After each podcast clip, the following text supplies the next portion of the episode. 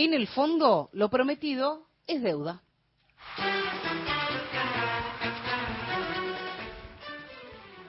Las relaciones con el, con el Fondo Monetario Internacional tienen, idas y vueltas.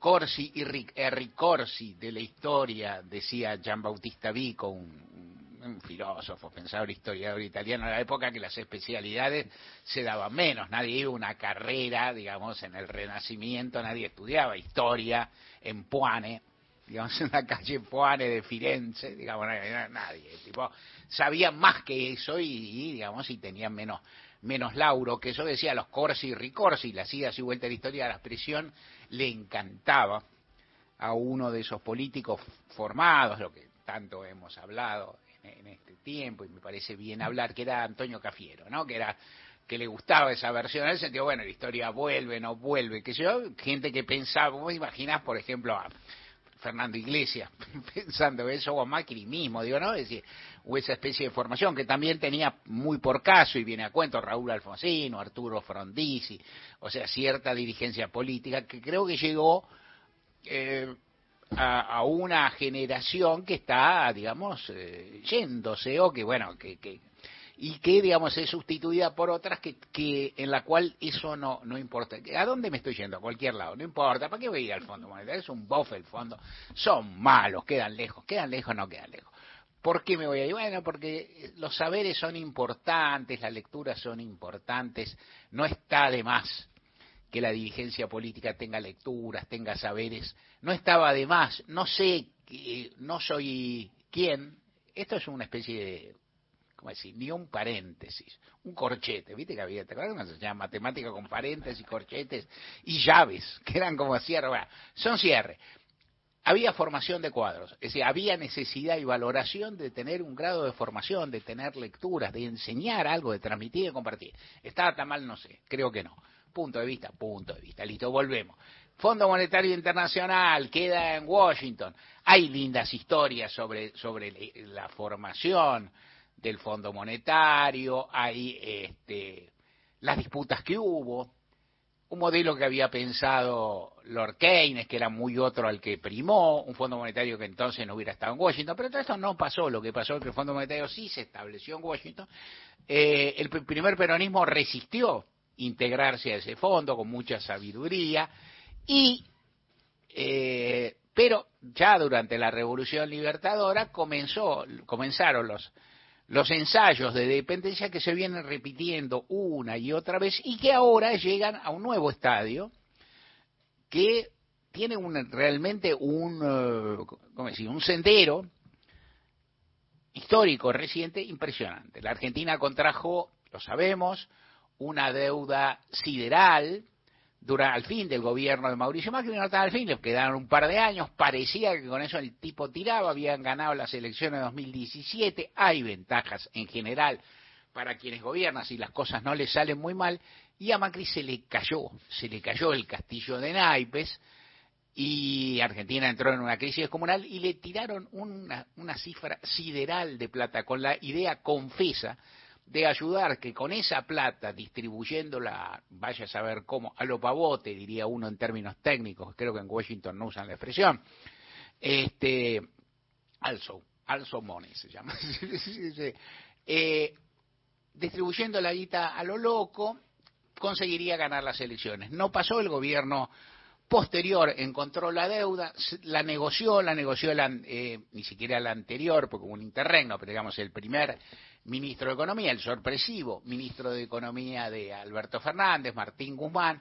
Hay debates dentro del, oficialismo, de si lo hizo bien, mal, pésimo, si hizo lo posible dentro de dificultades, si consiguió algunas cosas, si entregó todo, son puntos de vista. Yo en general no soy de los más lapidarios, por decirlo de alguna forma, con la gestión de Martín Guzmán, me parece que la situación, la contingencia, la correlación de fuerzas era muy difícil, se agravó todo se agravó y no se facilitó durante la pandemia.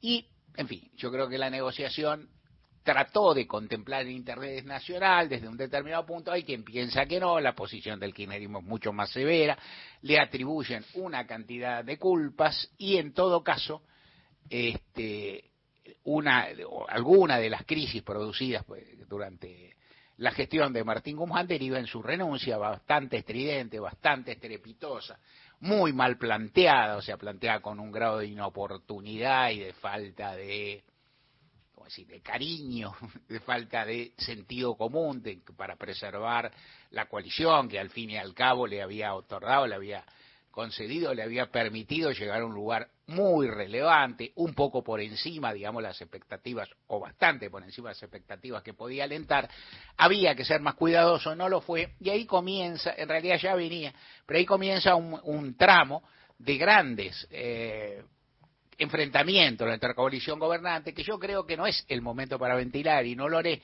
pero que me parece que en general están subanalizados y que este, tienen que ver con ciertas dificultades políticas que se encuentran. O sea, si, el gobierno, si el oficialismo ha tenido tantas dificultades para llegar a nombrar candidatos, no es solamente porque estuvieron derrumbeados en algún día o en alguna semana de julio de este año. Es porque eso es la consecuencia de una serie de desinteligencias, de enfrentamientos, de gestos autodestructivos y demás, de los cuales es muy difícil derivar una resultante maravillosa. Esto no resultó y eh, parte de la cuestión es parte de la salida de la gestión cubana, la designación de Sergio Massa como ministro de Economía, la asunción de Massa en un escenario muy, muy difícil, lo hace con lo que le reconocen propios y extraños, eh, es que lo hace con enorme decisión, con mucha voluntad, con una capacidad de trabajo muy alta, eh, con la, con la, teniendo en mira del primer día eh, su intención de ser eh, candidato a presidente en un escenario que aparentemente todavía no lo favorecía porque todavía están en carrera Cristina Fernández de Kirchner y Alberto Fernández, pero y Massa toma la negociación y la va llevando y, va, y ahora se encuentra en un rol francamente asombroso que es una que es una especie de laboratorio, todos lo decimos, nadie dice nada, el doble rol de ministro de Economía en un país donde la economía funciona, con muchas dificultades, con muchos tropiezos, con alta inflación y con dificultades en muchas personas al común para llegar a fin de mes, y a la vez candidato de un oficialismo al cual tiene que reivindicar, algunas cosas y cuestionar otras, lo que tampoco es nada sencillo. ¿Cómo lo va llevando? En términos de políticos, de avance político, de la convicción que transmitió a sus compañeros, bien.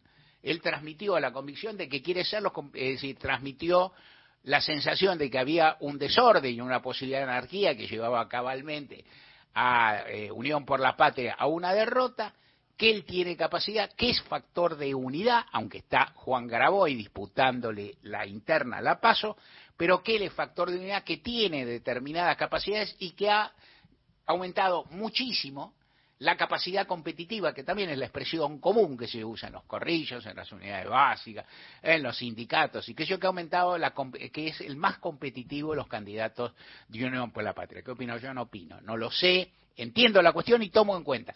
Las percepciones compartidas tienen mucho peso. O sea, si todos creen que es competitivo, inclusive sus adversarios, empieza a ser competitivo. Esto pasa un poco con mi ley también, ¿no es cierto? En algún momento. O sea, entonces, Massa está en eso y está llevando la negociación con el fondo en la que tiene márgenes estrechos. Y esto es lo que se dice y no se y, hasta un punto no es posible como decir exprimirlo como una fruta como un limón como una naranja porque la cuestión es que si no consigue mucho en esas negociaciones podría endilgársele ser haber fallado como Guzmán o ser débil como Guzmán o haber cumplido lo prometido y a la vez no puede conseguir todo lo que se plantea. ¿Qué está haciendo? Y a mí, en términos de negociación me parece bien. Plantea en el ámbito público una serie de demandas que, que en su totalidad el fondo no va a aceptar.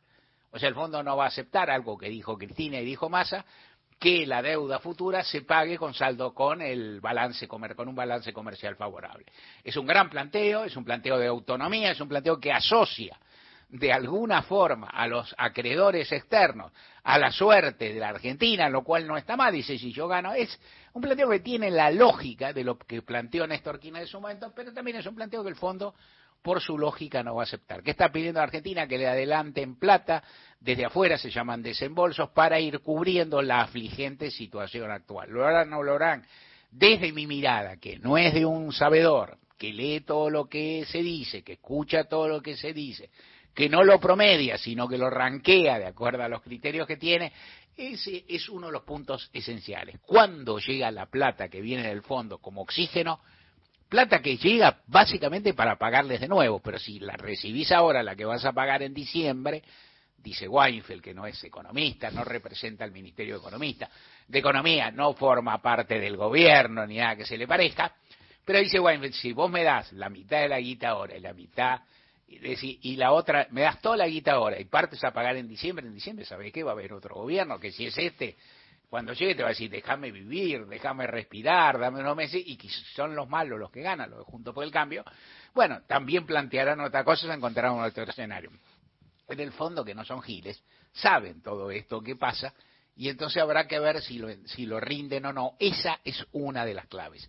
En el camino lo que hizo eh, Massa son una serie de medidas, encarecer importaciones, restringir algunas, subir el llamado el, dólar que se puede comprar con, es decir, que pueden comprar un, algún número de personas de la Argentina digamos, con, un, con un precio inferior, aunque al, al, dólar ilegal o blue, y en la, en la idea de, de, qué hacer, de encarecer las importaciones, que para que haya menos dólares, no, para que haya er, menor erogación de dólares, mejor dicho, eh, conceder un dólar, un nuevo dólar soja a los productores agropecuarios para que ingresen una cantidad de dólares a las cajas del Estado y el Estado está en una situación muy límite respecto de los recursos con que cuenta. ¿Cómo está jugando? Al borde. Tiene muchas más herramientas, muchas más no tiene y la cuestión es que se llegó. Se anunció el domingo a través de un muy parco comunicado del Fondo Monetario por tweet, ¿viste?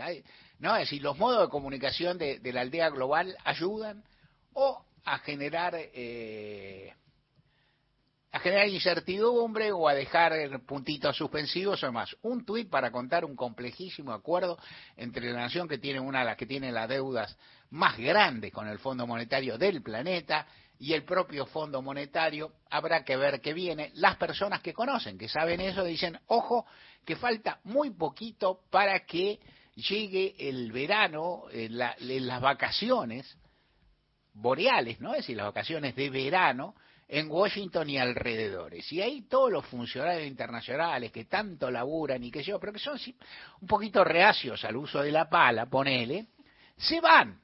¿Y qué hacen? Están escribiendo algo y como dicen los españoles, queda el lápiz en el aire. Se van. ¿Viste?